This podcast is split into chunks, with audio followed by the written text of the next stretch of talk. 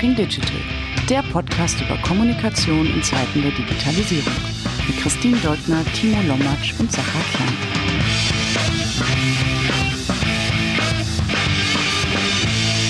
Hallo und herzlich willkommen zu Talking Digital.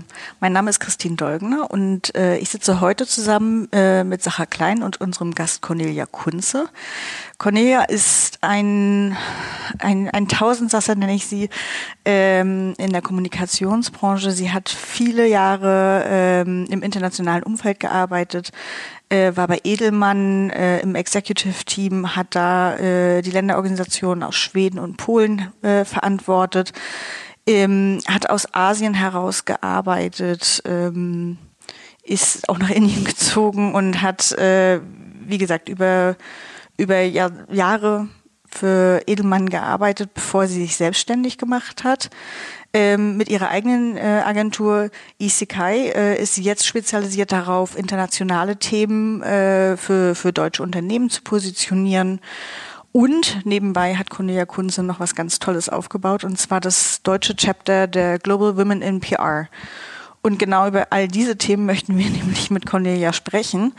Ähm, was macht eigentlich eine internationale Kommunikation aus? Welche Unterschiede gibt es äh, sowohl auf der professionellen Seite als auch äh, was die Themen angeht? Ähm, das ganze Thema Diversity und Inclusion. Wie sind eigentlich internationale Konzerne aufgestellt im Gegensatz zu deutschen Konzernen?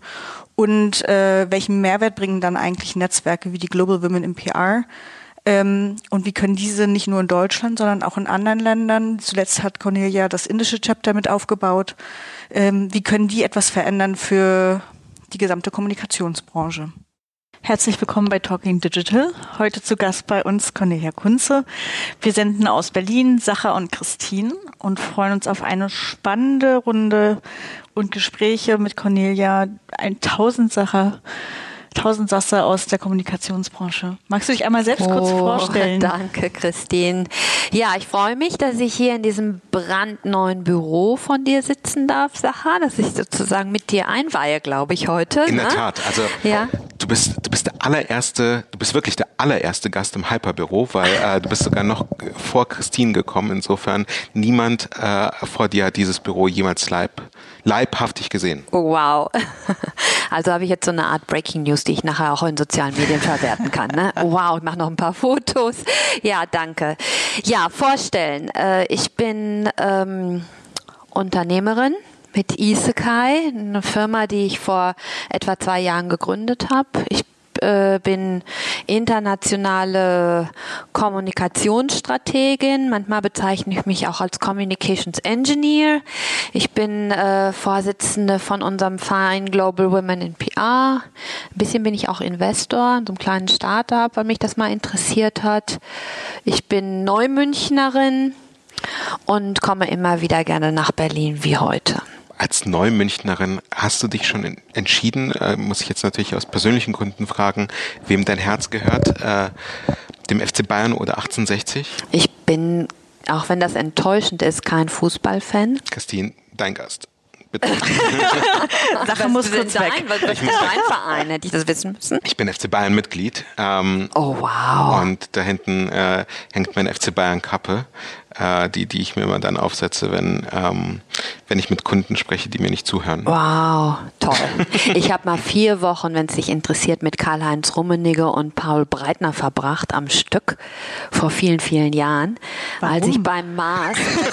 Selbst, selbst, selbst, ich hätte jetzt gerne alle, gefragt, warum. alle Gesichter, warum? Ja, weil ich beim Mars Pressesprecherin war und wir waren damals ein Sponsor von den von den Fußballweltmeisterschaft und haben vier Wochen am Stück Fußball Fußballcamps für Kinder organisiert, beziehungsweise Breitner und Rummenigge haben die organisiert und ich bin mitgefahren und wir waren echt immer eine Woche vor Ort und haben diese Camps gemacht. Das ist jetzt eine sehr schöne Überleitung, um mir die Chance zu geben, zu sagen, Cornelia, man glaubt dir das ja nicht, weil du ja nicht wirklich ausschaust wie älter als 29, aber die Tage, in denen Karl-Heinz Rummenigge und Paul Breitner Nationalspieler waren, sind nun doch schon ein paar Dekaden her.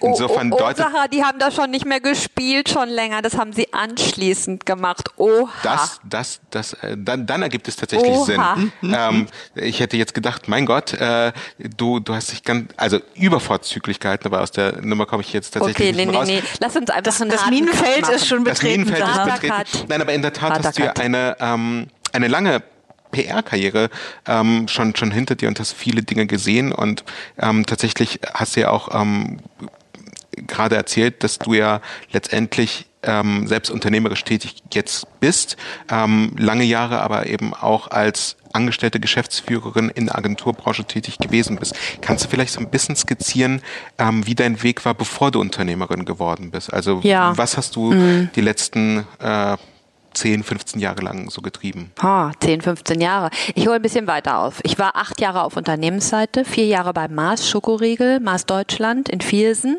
bei Düsseldorf, wenn das jemand nicht weiß. Dann äh, drei Jahre bei der Kirchgruppe, da hat Leo Kirch mich eingestellt damals für sein Kinderprogramm, um da Marketing und PR für zu machen. Dann war ich schon mal kurz ein Jahr selbstständig, habe das aber wieder aufgegeben. Da hat mich dann Edelmann nach Hamburg geholt als Director Consumer und das das war vor ungefähr 21 Jahren oder so. Ja, das war 1900, äh, ich bin da hingegangen. 1998 bin ich dann nach Hamburg gezogen. Und bei Edelmann warst du dann tatsächlich? Und da war ich dann 20 Jahre lang und habe ganz viele verschiedene Jobs gemacht und habe immer gesagt, äh, warum sollte ich irgendwo anders hingehen? Ich kann doch hier andauernd was Neues machen. Und das ist ja auch so. Und das sage ich auch den Studierenden immer, wenn ich bei den Vorlesungen halte in Hannover, äh, dass die mich immer fragen, warum soll ich in die Agentur gehen? Und dann sage ich immer, das ist eigentlich das abwechslungsreichste, tollste Business, bei dem, man am meisten lernen kann. Du hast eben schon die ganzen Stationen ange, angeschnitten und ich fand es auch super schwer, als ich dich angefragt habe für den Podcast. Ich wusste gar nicht, welches Thema möchte ich von dir. Ich möchte alle Themen. Ähm, du hast dich beschrieben als Unternehmerin, als Comms Engineer, als Investor. Wo, wo schlägt das Herz am allermeisten? Also wenn, wenn du jetzt sagen musst, bist du die Kommunikatorin äh, und das ist dein ganzes Herz oder hat das neue äh, Unternehmertum und auch in, als Investor unterwegs zu sein, hat das jetzt irgendwie die nochmal einen neuen Aufschwung verliehen? Was, was ist das, was, worüber du dich am meisten aktuell identifizierst? Also die größ, den größten Zeitanteil verbringe ich bestimmt in meiner Berate, Beratung mhm. als Unternehmerin. Also Kunden beraten in internationalen Kommunikationsstrategien, wenn es ganz schwierig wird, wenn man überlegen muss, wie man äh, über zehn verschiedene Länder eine Marke positioniert oder einen neuen Purpose findet oder wie man die Qualität in allen Ländern auf selbe Level hieft. Das sind so Dinge, Dinge, die mich total interessieren. Oder auch eine, eine Personenmarke zu positionieren und zu gucken, wie, wie finde ich, wie definiere ich den Kern? Und äh, das ist dieser Engineering-Part, dann zu gucken, wie breche ich den Kern runter auf alle Aktivitäten und wie mache ich das relevant. Das mhm. ist so, da beschäftige ich mich am allermeisten mit und da habe ich unheimlich viel Spaß dran. Das habe ich auch in meiner Agenturkarriere schon gemacht, aber je weiter man in so einer großen Agentur nach oben kommt, äh, desto mehr mehr beschäftigt sich, äh, man sich mit diesen Dingen, über die wir eben gesprochen haben, Sacha, bevor es losging. Äh, wie finde ich Mitarbeiter? Wie halte ich Mitarbeiter? Wie äh, schaffe ich hier eine Atmosphäre? Wie, wie liefere ich meine Budgets? Wie fülle ich die Excel-Sheets aus? Dann wären das auf einmal 50 Prozent der Zeit und ich konnte nicht mehr dem unbedingt nachgehen, was ich eigentlich so gerne mache, nämlich strategisch beraten. So, aber ich mache die anderen Sachen auch unheimlich gern und mir gefällt deswegen dieses äh, Unternehmertum so gut, weil ich jetzt viel flexibler entscheiden kann, ähm, wie ich meine Zeit einteile und weil ich mich nicht mit so vielen Stakeholdern abstimmen muss. Diese Komplexität habe ich nicht. Und ich muss mich nur noch mit mir selbst abstimmen und manchmal mit meinem Businesspartner, ähm, wie man die, wir auch, wir haben ja nur 24 Stunden am Tag oder genauer gesagt wirklich nur ähm, zwölf Stunden, weil ich schlafe auch immer lange, äh, wie man dann, wie wir diese Zeit einsetzen. Mhm. Du hast eben schon Internationalisierung äh, als Thema mit aufgegriffen, hast ja auch in unglaublich vielen verschiedenen Ländern und Regionen der Welt gearbeitet. Äh, wir haben uns kennengelernt über das Global Women in PR Netzwerk, als äh, Kolleginnen aus Russland da waren. Ähm, magst du ein bisschen teilen? Also du bist ja jetzt auch äh, in Deutschland aktiv, aber vor allem eben auch für internationale Kunden. Ähm, magst du ein bisschen teilen, wo steht Deutschland in, aus deiner Perspektive in der PR? Was sind Themen, die vielleicht woanders schon sehr viel weiter fortgeschritten sind oder sind wir super gut aufgestellt? Also aus deiner Historie heraus. Wo steht Deutschland? Ich finde ähm, überhaupt nicht, dass man woanders so viel besser aufgestellt ist in der PR oder in der Kommunikation. Ähm, Kommunikation ist eigentlich, das Business der Kommunikation ist ja weltweit überall gleich. Ähm, natürlich gibt es Länder wie UK und USA, die dieses Thema Public Relations oder Communications für sich erfunden haben vor vielen, vielen Jahren.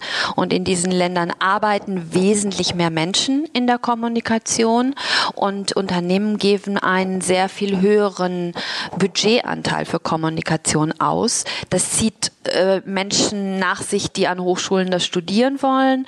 Und das ist also eine größere, in Anführungsstrichen, Industrie. Eine größere Industrie hat auch immer mehr Menschen, die Intellectual Property erfinden und die also für sich auch mm, in Anspruch nehmen, dass sie diejenigen sind, die Kommunikation nach vorne bringen. Äh, das ist aber alles nur so viel wert, wie es auch in anderen Ländern relevant ist. Und Deutschland ist ja ein sehr, sehr großer Markt mit einer großen Exportwirtschaft und wir sind uns hier selbst genug das heißt, wir haben ähm, unsere eigenen Herangehensweisen an Kommunikation, die ich für durchaus unterschiedlich halte als die in Indien, wo ich auch eine Weile gelebt habe. Ähm, aber wir sind ja damit erfolgreich. Aus meiner Sicht könnte man in Deutschland selbstbewusster an Kommunikation herangehen. Und da wünsche ich mir manchmal das Selbstbewusstsein der Amerikaner, die, die sagen, das ist eine strategische Funktion, die muss ganz hoch aufgehängt sein und wir beeinflussen auch tatsächlich das Business. Und ähm, aus meiner Sicht könnte Deutschland auch mehr für sich in Anspruch nehmen, internationalen Unternehmen tatsächlich die Qualität der PR in anderen Ländern zu steuern oder Kommunikation grenzübergreifend zu steuern und nicht alles im freien Raum schweben zu lassen. Das machen die Amerikaner wesentlich stärker. Auch chinesische und koreanische Unternehmen kontrollieren stärker. Das liegt aber wahrscheinlich auch an der kulturellen Präferenz der Kontrolle.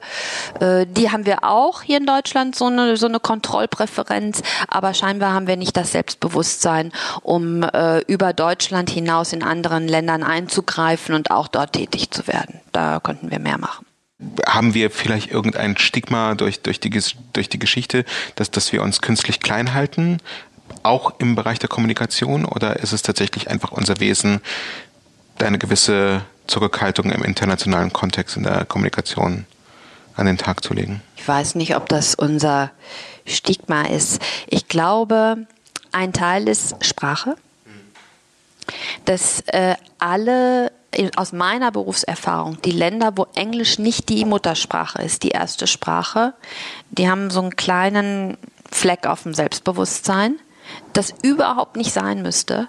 Also ich habe mir zum Beispiel Sorgen gemacht, bevor ich nach Asien gegangen bin von Deutschland. Äh, ich, ich spreche recht gut Englisch äh, auf dem Business-Parkett, aber ich habe natürlich auch einen deutschen Akzent. Das hört man. Und habe mir Sorgen gemacht, ob das ein Problem wäre. Und ich habe dort rausgefunden, mm, dass, äh, das muss man eigentlich wissen, in, in China und in Korea und in Singapur, da ist überall Englisch natürlich nicht Muttersprache. Und da ist es eigentlich angenehmer, wenn da jemand kommt, der auch nicht Englisch als erste Sprache hat. Aber dennoch äh, sehe ich, dass es so eine Hemmschwelle mit der Sprache. Ähm, zum anderen könnte es durchaus sein, dass es hier in Deutschland so eine Art imperialistische Zurückhaltung gibt oder das Gegenteil von Imperialismus. Und äh, das, äh, auch wenn wir hier innerhalb von Deutschland vielleicht eher hierarchisch geprägt sind und top-down agieren, außerhalb der Ländergrenzen man sich unwohl fühlt, das zu tun. Hat sich das über die letzten Jahre in irgendeiner Weise verändert? Also überhaupt das, äh, das Standing auch von Deutschen in der internationalen PR-Branche. Du hast ja äh, gerade erzählt, dass du so ein paar Vorbehalte hattest, als du nach Asien gegangen bist, ob du dich wohlfühlen würdest mit der Sprache. Hast du das Gefühl, dass das Deutsche im, im internationalen Standing heute besser oder schlechter gestellt sind, als es vielleicht noch vor fünf oder zehn Jahren der Fall war? Oder gibt es da keine Bewegung? Also erstmal würde ich sagen, dass Deutschland ist eine tolle Country Brand. Überall, wo ich hinkomme, China, Korea, Japan, sagen die Leute, ach, ihr habt ja keine Probleme, Deutschland ist ja so eine tolle Marke. Es gibt wenig negative Vorbehalte in der Zusammenarbeit. Deswegen bräuchte man da keine Scheu haben als Deutscher. Zum anderen ähm, gibt es natürlich entsenden die deutschen großen Unternehmen überall ihre Experts hin, die in wichtigen Positionen sind. Ähm, deutsche Staatsbürger oder die hier sozialisiert sind in internationalen PR-Positionen gibt es total wenige. Genauso wie es wenige Franzosen gibt, die das machen. Gab es auch bei uns bei Edelmann damals nicht. Das ist eher, äh, wenn man nach Asien geht, dann ist Asien voll von äh, britischen, amerikanischen und australischen Expats in der Kommunikation, in der PR-Branche, die auch ähm, sehr lange die, die Ländergeschäftsführer gestellt haben von großen Agenturen. Das ändert sich gerade, weil mehr und mehr lokal eingestellt wird. Da guckt man schon stark darauf, dass in Indien ein indischer Geschäftsführer ist, in Korea ein koreanischer Geschäftsführer und so weiter. Du hast ja auch erzählt, äh, oder ganz, ganz, ganz kurz angerissen, dass du ähm, mit deinen äh, Studenten in Hannover ähm, ja auch ähm, den versuchst etwas zu vermitteln. Es ist ja noch nicht so lange, es gibt ja noch keine besonders lange Tradition in Deutschland, dass man PR wirklich studieren kann, dass man sich dezidiert in diesem Bereich ausbilden lassen kann. Ist das etwas, was, also würdest du einem jungen Menschen, der gerade irgendwie von der Schule kommt, ähm, diesen Hinweis geben, lern das mal oder lern vielleicht irgendetwas ganz Allgemeines? Erstmal finde ich, also mein Erlebnis mit den Studierenden ist, äh, dass die, und ich äh, bin nur bei den Mastern, Master, beim Masterstudiengang. Ne? Die sind schon sehr, sehr fit und sind schon sehr gut da drin, selber Dinge zu machen, die nachher gebraucht werden im Job. Also sie sind schon praxisorientiert ausgebildet, die können Konzept schreiben. So, das glaube ich, konnte ich nicht. Ich bin BWLer, ich bin, äh, hab, bin die Diplomkauffrau von der Uni in Köln. Das konnte ich nicht damals. Ähm, auf der anderen Seite ähm, fehlt mir, äh, wenn es nachher zu viele Kommunikationswissenschaftler in Kommunikationsabteilungen und, und Agenturen gibt, dann fehlt mir so ein bisschen äh, die, die andere Perspektive. Und äh, da habe ich ja neulich auch mal drüber geschrieben im PR-Report, also mir fehlt es, dass wir, wir bräuchten eigentlich mehr Juristen, Biologen, auch Ärzte, BWLer, die äh, die Realität unserer Wirtschaft mehr abbilden, als diejenigen, die äh, fachspezifisch ausgebildet worden sind für, für, für die Kommunikation. Das, da wünsche ich mir einfach, dass es da einen bunteren Mix gäbe. Das ist tatsächlich, glaube ich, ein, ein, einer der Inputs aus dem Studium, der mir fast am meisten geholfen hat. Ähm, das galt damals vor allem für Journalisten. Studiere nicht Journalismus, sondern äh, was vom Fach und dann lernst ja. du ordentlich schreiben. Und ich finde, das Gleiche gilt tatsächlich auch für Kommunikation. Ich komme jetzt aus einem totalen Kommunikationshintergrund, aber habe auch gelernt, äh, und das auch in den Teams, die ich mit äh, aufgebaut und geleitet habe, dass äh, eigentlich die echte Expertise nicht nur die Kommunikation, sondern eben die Fachexpertise, wofür man steht, ja. äh, äh, sein muss. Äh, deswegen finde ich das einen total validen und richtigen Punkt. Dieses strategische äh, Arbeiten, du sagst so, Kommunikation kann überall auch, äh, die Themen sind trotzdem gleich. Ich glaube trotzdem, dass sich bestimmte Nationen gerade mit digitaler Kommunikation ein bisschen leichter tun als andere Nationen. Hast du da auch äh, aktuelle Einblicke? Also ich denke jetzt in Richtung USA oder wir haben neulich mit der Franziska von Hardenberg gesprochen, die sich mit dem Letter äh, of a CEO damals zu ihrer Insolvenz gemeldet hat und das ganz anders gesteuert hat, als es vielleicht äh, typisch deutsche Start-up-Gründer machen würden. Die, die auch fairerweise ihren eigenen Instagram-Channel ganz anders versteht als die meisten Gründer oder auch als ja. viele Menschen in der Wirtschaft. Und es gibt ja auch nicht allzu viele, aber es gibt ja auch einige Fortune 500 äh, CEOs, die eben äh, relativ unbefangen und, und, und locker auf Instagram kommunizieren und in Deutschland suchst du nach wie vor nach einem bekannten CEO auf Instagram. Da sind sie ja schon stolz, wenn sie auf LinkedIn vertreten sind. Und, und Twitter äh, so ein bisschen, aber vom Team eigentlich dahinter und so weiter. Ne? Also das ist für mich ein, äh, äh ein tolles Thema, was äh, nicht unbedingt was mit, aus meiner Sicht mit dem digitalen Kanal zu tun hat, sondern viel mit äh, kultureller Präferenz. Was meine ich damit? Äh, nach ähm, Hofstede, der hat ja dieses Buch geschrieben über die Dimensionen der Kulturen. Ne?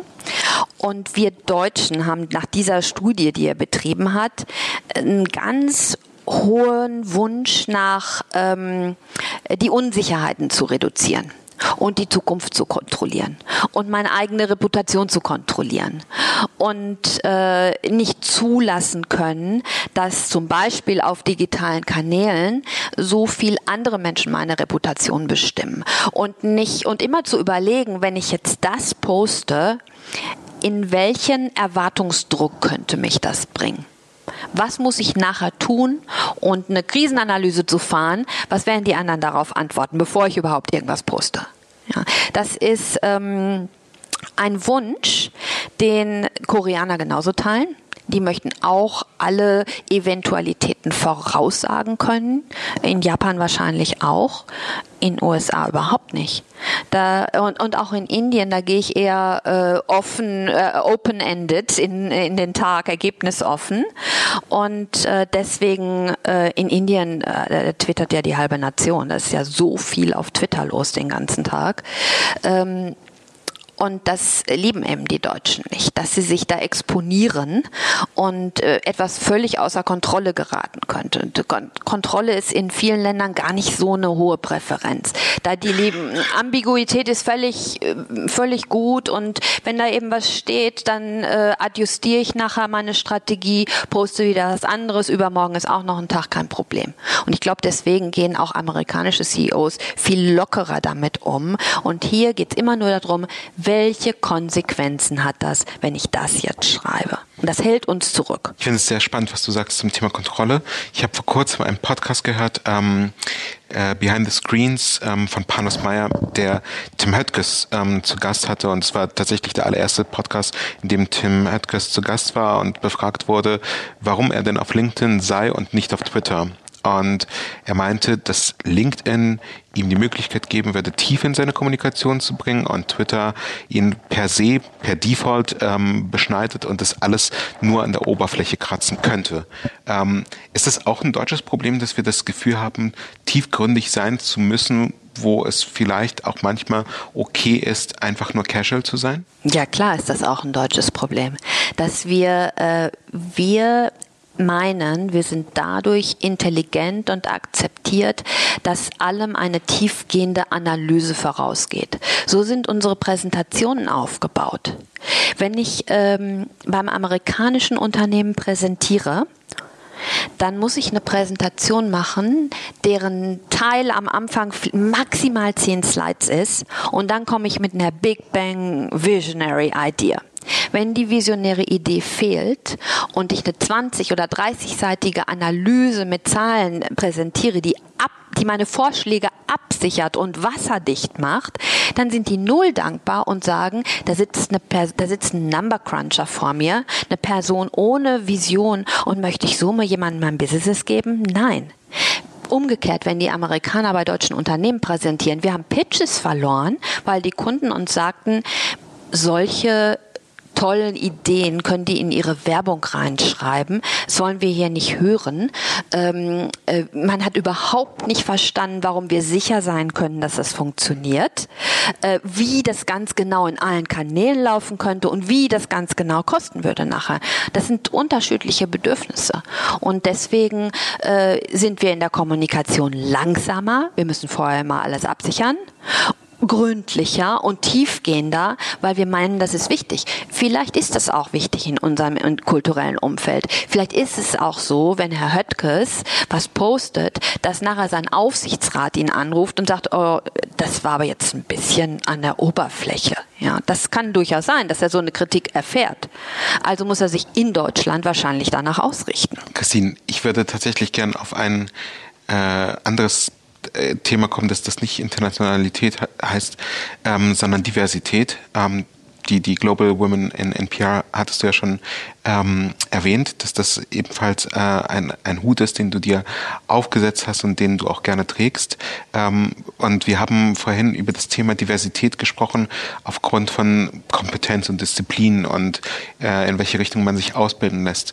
Jetzt ist ja so eine Vereinigung auch deswegen sinnvoll, weil wenn wir uns die Gesamtanzahl von Frauen in der Kommunikation und PR anschauen, man ja nicht unbedingt von einem Talentemangel sprechen muss. Also ich glaube, es gibt mehr als 50 Prozent äh, Frauen in, in der Kommunikation und PR. Wenn man sich die Führungsrollen nach wie vor anschaut, dann ist das immer noch relativ männlich dominiert. Ähm, kann man, also tut sich da irgendetwas? Kann man, gibt, gibt es Hoffnung für, für Frauen, ähm, die große Karriere in der PR äh, hinlegen wollen? Ja, es gibt immer Hoffnung. Und es gibt ja auch schon Frauen, die äh, große Karriere in der PR gemacht haben oder immer noch machen. Wie du und zum es, Beispiel, Und natürlich. es wird auch immer weiter neue geben. Dennoch ähm, ist das nicht so überraschend, dass es, äh, dass wir auch in der PR äh, mehr männliche Führungskräfte haben als weibliche. Und das ist pro Land vielleicht ein bisschen unterschiedlich, aber generell war es halt in der Vergangenheit so, dass Führungspositionen äh, Männern eher zugetraut wurde, zugeschrieben wurde, bei Auswahlverfahren äh, man im Kopf hatte, dass äh, ich suche einen Leistungsträger, der maximal flexibel ist, 24/7 erreichbar ist. Möglichst und, nicht schwanger äh, werden darf. Der, äh, das vielleicht auch, der sich äh, mit seinen Ellenbogen einen Platz erkämpft, der andere unterbricht in Meetings. So, und dann hat man sich überlegt, wem, wem traue ich das am ehesten zu, Entscheidungen gehen schnell in solchen Situationen, zack, ein Mann. Das ist das eine. Der zweite ist, wenn ich schon viele Männer habe in Führungspositionen, das ist jetzt nur eine Analyse und kein Vorwurf, ja, dann tendieren sie dazu, sich Menschen zu suchen, die ähnlich sind wie sie für ihre Nachfolge oder für, für das Team überhaupt, weil man das angenehmer empfindet und äh, findet, es ist auch effizienter. Es muss wenig Zeit verwendet werden, um kulturelle Auffassungsunterschiede zu diskutieren. Und Frauen laufen auch in diese Falle. Nur das ist zahlenmäßig nicht so ein großes Problem, weil es nicht so viele Frauen gibt in diesen Positionen. So, wenn man jetzt immer so weitermachen würde und diese Prozesse nicht bewusst machen würde, dann würde das Ergebnis immer genauso sein wie jetzt. Und deswegen gibt es ja auch diese Bemühungen. Eine Bemühung ist zum Beispiel in, in Unternehmen muss es Quoten geben und in Aufsichtsräten und vielleicht jetzt auch in Vorständen. Eine andere Bemühung und die verfolgen wir als Verein von Global Women in PA ist, dass wir dafür sorgen, dass Frauen sich stärken dass wir äh, uns um jüngere Frauen kümmern, die auf diesem Weg sind, von denen wir wissen, sobald sie zwischen fünf und zehn Jahre Berufserfahrung haben, dann, das sind die Dropout Years, ja, das sind die Jahre, wo sich entscheiden, ziehe ich jetzt weiter steil nach oben möchte ich mich erstmal zurückziehen äh, und mich zu Hause um meine Kinder kümmern? Gehe ich einen Mittelweg? Und wenn ich den gehe, wie beobachte ich die Unterstützung, die ich erfahre? Wie beobachte ich mich selbst? Wie viel ich bereit bin einzubringen, um, um dieses schwierige Juggling von äh, Familienverantwortung und Arbeitsverantwortung mit dem damit einhergehenden vielleicht schlechten Gewissen, um das zu meistern. Und ähm, jeder geht da anders mit um. Insgesamt da kann man gar nichts gegen machen. Sind wir alle so sozialisiert hier und und äh, weil ich ein bisschen älter bin, ich noch viel mehr, dass einem immer wieder gesagt wurde, es ist doch die Frau, die für die Familie verantwortlich und ist und und Männer können sowas besser durchstehen im Job. Meine Mutter musste damals, als ich unterwegs war, ihren Job aufgeben, äh, noch bevor ich unterwegs war, ihren Job aufgeben und durfte nicht mehr weiterarbeiten, weil man das nicht machte unter solchen Argumenten wie äh, aber äh, der Horst verdient doch genug. Der kann euch doch, das ging um das Verdienen. Das sind übrigens Argumente, die ich heute in Indien höre. Immer noch. Is, is my son not good enough? Does he not make enough money that you want to continue to work?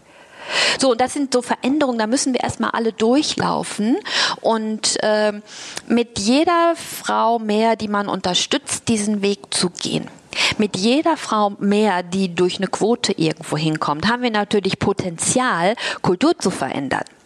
Der Weg ist mühselig, aber er passiert und ich beobachte auch, dass sich was tut. Speaking of India, du hast ja auch neulich geholfen, das Chapter in Indien mit aufzubauen und du hast ja das Chapter hier in Deutschland lanciert. Was sind die großen Gemeinsamkeiten? Was sind komplett andere Themen, die äh, die Kollegen dort vor Ort beschäftigen beim Aufbau so eines Netzwerks? Die große Gemeinsamkeit, darüber bin ich sehr begeistert, ist, dass äh, sehr erfahrene Kommunikatorinnen und Agenturleiterinnen sowohl in Deutschland als auch in Indien spontan super begeistert waren, das zu machen. Du hast ja manchmal so Themen, die musst du anbieten wie Sauerbier, ja? Also auch wenn man einen Kunden berät, das läuft gar nicht jetzt. Und ich war total erstaunt. Hier geht, ging das einfach so, wie geschnitten Brot, ja? Je, egal welche erfahrene Frau man ansprach, das war hier so, das war in Indien so, sagte sofort, ja klar, da müssen wir auf jeden Fall was tun. Da engagiere ich mich. Da wird Zeit gegeben, da wird Geld gegeben. Das war ganz toll die, ähm, die Probleme oder die, die Themen, die sind äh, vielleicht so ein ganz bisschen unterschiedlich zwischen Deutschland und Indien. In äh, in Indien war das scheinbar sehr, sehr wichtig, dieser internationale Teil der Global Women in PR. Indien ist ein Markt, der sich selbst genügt. Da gibt es so viel. Da kann man so viel auch ohne Hilfe anschieben. Und äh, dieses, äh, aber dieser Blick von außen, mal dieser Austausch mit anderen Ländern war denen sehr, sehr wichtig. Ähm, das stand in Deutschland erstmal gar nicht so im Vordergrund. Ja, ansonsten sehe ich gar nicht so viele Unterschiede, ganz ehrlich. Ich war, war bei Edelmann auch Chair unseres Global Women Executive Networks und habe halt in allen Ländern bei uns mit Frauen auch gesprochen. Die Probleme oder die Hürden, die wahrgenommen werden, sind äh, gleich. Äh, vielleicht ein bisschen in unterschiedlichen Altersklassen. Zum Beispiel in China ist ein ganz großes Thema, dass sich Frauen um ihre Eltern kümmern müssen wenn sie alt werden, ja. Dann, dann gibt's, da gab es lange die Ein-Kind-Politik und dann gibt es eben nicht so viele Kinder, die sich um ihre Eltern kümmern. In Indien ist, äh, wird viel früher geheiratet und da ist die Herausforderung eher, dass man seine Familie überzeugen muss, dass man mit gleichem Speed weiterarbeiten mö möchte, wenn man das will. Ich hatte gerade so, so, so, eine Erfahrung, die, ähm, die, die für mich persönlich total neu ist ähm, und wo ich mir meine Initialfrage, ob es Hoffnung für Frauen gibt, eigentlich auch selber beantworten kann. Wir saßen vor wenigen Wochen beim amerikanischen Unternehmen, das jetzt mittlerweile unser Kunde ist, ähm, und sollten uns vorstellen und äh, haben so ein paar Ideen ähm, vorgeschlagen, was wir glauben sinnvoll sei, mussten dann aber tatsächlich eben auch ähm, uns als Agentur, als, als Menschen in der Agentur vorstellen. Wir sind sechs Personen, zwei Frauen, vier Männer. Und es kam der Hinweis, dass das ja schon ungünstig sei, dass nur ein Drittel von uns Frauen sind, weil das ja letztendlich auch der Kommunikationsarbeit eine gewisse Perspektive nimmt und weil ähm, gewisse Stimmen nicht laut werden können. Und jetzt sind zwei versus vier ja irgendwie nicht dramatisch, also ein Drittel ist, ich meine, mit dem nächsten weiblichen Hire werden es fast 50 Prozent. Und ähm, bei uns spielt das Thema äh, an, an, an gewisse Punkte denken wir, ähm, beraten unsere Kunden beispielsweise dahingehend, dass ihre Beiräte mindestens 40 Prozent weiblich sein sollen, dass äh, sie auf keine Bühne gehen, die ähm, wo mehr als zwei Drittel Männer sein äh, angedacht sind ähm, und versuchen da tatsächlich einen Blick drauf zu haben. Aber ich fand es schon sehr, sehr zuerst für mich selber schockierend und gleichzeitig aber auch positiv, dass ein Unternehmen sagt, okay, ihr könntet für uns die richtige Agentur sein, aber wir erwarten einfach eine gewisse weibliche Durchlässigkeit auch in eurem Denken, weil wie ihr schlicht und ergreifend auch gar nicht an 50 Prozent oder eigentlich sogar mehr als 50 Prozent der Konsumentinnen denken werdet, weil euch die weibliche Perspektive fehlt. Das fand ich schon sehr spannend. Ja, habe ich mit amerikanischen Kunden auch so erlebt. Wir haben Briefe bekommen von großen amerikanischen Unternehmen. Jede Agentur hat die bekommen, wo dargelegt werden muss, wie der äh, Gender Split war.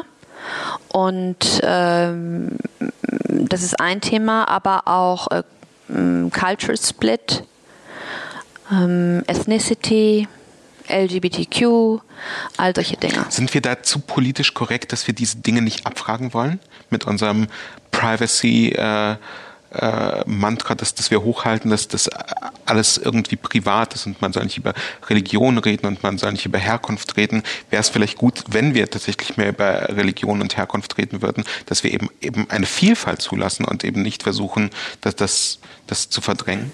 Ich glaube gar nicht, dass wir da politisch korrekt sind. Wir kümmern uns gar nicht um dieses Thema. Also nicht bewusst, nur ganz am Rand. Ich glaube nicht, dass es durchgedrungen ist bis in jede Führungsebene, dass äh, was der wirtschaftliche Vorteil davon sein könnte, dass man diverser aufgestellt ist als Team. Ich glaube, wenn Krisen, äh, Shitstorms passieren, wie zum Beispiel Dolce und Gabbana und chinesische Frau isst mit Chopstick Pizza und es sieht total lächerlich aus, dass die das gar nicht darauf referenzieren, dass sie nicht divers aufgestellt waren und dass sie dann mal ganz schnell reaktiv äh, ähm, äh, eine Argumentation finden, aber wieso, wir haben doch äh, eine chinesische Mitarbeiterin im Team oder so, aber dann überhaupt nicht durchgeholt haben, dass die dann vielleicht nicht auf der entsprechenden Ebene ist, auf der sie widersprechen würde. Da gibt es ja auch diese Power Distance Sachen, die unterschiedlich sind. Und da muss man sich auf Augenhöhe fühlen und ermuntert werden, Feedback zu geben, bevor man das überhaupt macht. Und da wurde sich nicht ausreichend bemüht. Ich glaube, äh, dass generell das ist auch in der Agenturbranche und in vielen Unternehmen hier so. Das spielt nicht keine Rolle. Wenn es dann wieder einen LGBTQ-Shitstorm gibt, dann äh, kommen wieder alle Management sagen, oh, wir müssen jetzt mal dringend da was tun. Und äh, aber ist das ich weiß nicht, wie wirklich ernst das genommen wird. Nicht ernst genug.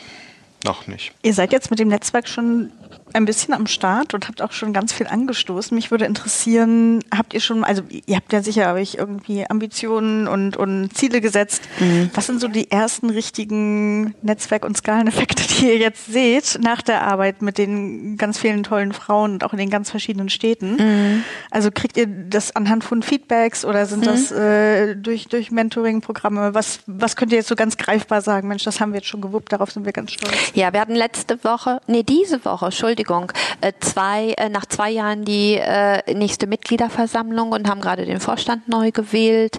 Wir haben dieses Mal auch eine Frau mit in den Vorstand ist gewählt worden, die in der Range fünf bis zehn Jahre Berufserfahrung ist, um da auch die Perspektive mit reinzunehmen, was uns ganz wichtig ist.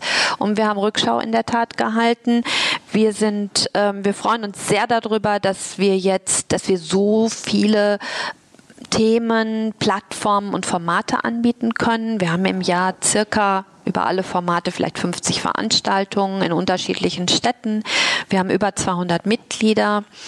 Äh, als nächstes steht sicherlich so der Milestone auch 300 Mitglieder an. Es geht uns nicht so sehr um Zahlen, es geht uns darum, die, die, äh, die bei uns aktiv sind, dass sie auch wirklich die Vorteile nutzen und sich vernetzen mit anderen Frauen. Äh, dazu ist dieses Mentoring da, dann gibt es Mentoring-Netzwerktreffen, wo so fachspezifischen Themenaustausch erfolgt. Dann haben wir jetzt, äh, was wir wirklich im letzten Jahr erreicht haben, ist, dass sich die jüngeren Frauen äh, selbst organisieren und in den Städten so eigene kleine Kreise gebildet haben und sich selbstständig erfahrene Kommunikatorinnen dazuladen, damit sie von denen was lernen.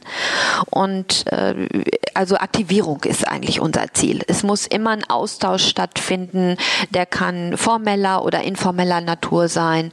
Und wir kriegen super Feedback. Wir haben eine Mitgliederumfrage gemacht und ähm, eigentlich war es fast nur gutes Feedback. Äh, es haben auch einige Frauen über ihre Mentoring-Erfahrungen jetzt gesprochen diese Woche und äh, solche Dinge gesagt, wie das hat meine Karriere verändert und ich würde es jedem nur raten, das auch zu machen. Also wir sind ganz glücklich mit dem, was wir hören. Aber weiter geht's, ne? Wie immer. Weiter muss es immer geben. Ähm, zum, zum Thema Mentoring, vielleicht kannst du da tatsächlich, weil, weil wir langsam zum Schluss kommen müssen, ähm, also einen Tipp geben, was würdest du jungen Menschen empfehlen, worauf sollten sie achten bei einem bei einer Mentorin oder bei einem Mentor? Ähm, nach, nach welchen Kriterien sollte man sich eine Person suchen, von der man versucht zu lernen? Ich finde auch hier nicht nach dem Ähnlichkeitsprinzip aussuchen. Es ist doch so wertvoll, eine ganz andere Perspektive zu kriegen und dem Mentor durchaus zuzutrauen, da äh, sich auf ein anderes Feld einzulassen und ähm, Vertrauen, frühzeitig Vertrauen haben und sich öffnen und äh, auch hier nicht so sehr kontrollieren zu wollen, ne, sondern wirklich ergebnisoffen mal da reingehen und äh, die das, was man sich als Input holen kann, auch mitzunehmen. Vielleicht abschließend zum Thema Mentor würden wir dich auch gerne einmal ganz kurz, kurz äh, anzapfen. Und zwar äh, fragen wir alle unsere Gäste am Ende nach einem Tooltip. Also gibt es eine App, irgendeine Anwendung, äh, ein Tool, ohne das du nicht mehr leben könntest oder oh. dass du allen ans Herz legen möchtest, die es vielleicht noch nicht gecheckt haben. Und das wäre der Talking Digital Tooltip, den wir hinterher mit den Hörern natürlich auch als Link teilen. Mm, was, was, was empfehle ich denn da mal? Muss ich im Moment überlegen, ja. In der Zwischenzeit kann ich ja unsere Hörer darauf hinweisen, dass alles, was äh, Cornelia hier heute gesagt hat, natürlich auch eine Einladung zum Dialog ist. Ähm, unter dem Hashtag Talking Digital könnt ihr gerne Kommentare äh, am liebsten auf Twitter hinterlassen und ähm, dann gehen wir mit euch in den Dialog, diskutieren zu den einzelnen Themen, über die wir heute gesprochen haben und vielleicht ja auch zu dem Tooltip, den wir gleich von äh, Cornelia hören werden. Ja, also ich habe ich hab tatsächlich immer viele Apps im Betrieb, die ich nebeneinander nutze und manchmal denke ich, ich sollte einige weniger haben. Also mein aktuell beliebtestes Tool ist äh, der Time Tracker. Also wie ich, ich buche, bin ich ja von der Agentur gewohnt, meine Zeit auf die verschiedenen Kundenprojekte. Ja. Und ähm, kontrolliere mich dann selbst, auch in meinen Kalkulationen. Und äh, machst du das über eine spezielle App? Ja, Oder? eine App. Die heißt Time Tracker? Ja, ja genau runtergeladen. Da kann ich auch Kollegen zu, wenn ich mit einem Kollegen auf demselben Projekt arbeite, dann bucht der auch da drauf oder die. Sehr gut. Und ja. Fantastisch. Äh, normalerweise kriegen wir äh, Empfehlungen vor allem im quasi Consumer-Bereich. Umso schöner, dass es jetzt endlich mal auch wirklich ein Branchentool ist, dass, dass man für die eigene Arbeit sinnvoll ja. einsetzen kann und das einem dabei hilft, Ressourcen klug und hoffentlich auch effizient einzusetzen. Verlinken wir natürlich in den Show Notes und ähm, danken dir sehr für deine vielen Perspektiven, die du hier heute geäußert hast, für die Insights, wünschen dir viel Erfolg auf deinen noch sehr jungen unternehmerischen Faden, die du jetzt eingeschlagen hast und natürlich für all die Dinge, ähm, die du anstößt, auch gesellschaftlicher Natur. Danke, Sarah und Christine. Danke fürs spannende Gespräch. Das war der Talking Digital Podcast von Christine Deutner, Sarah Klein und Timo Lommatsch. Wir freuen uns über Feedback, Anregungen, Kritik und Wünsche. Schreibt an kontakt.talkingdigital.de oder geht auf www.talkingdigital.de und kommentiert dort.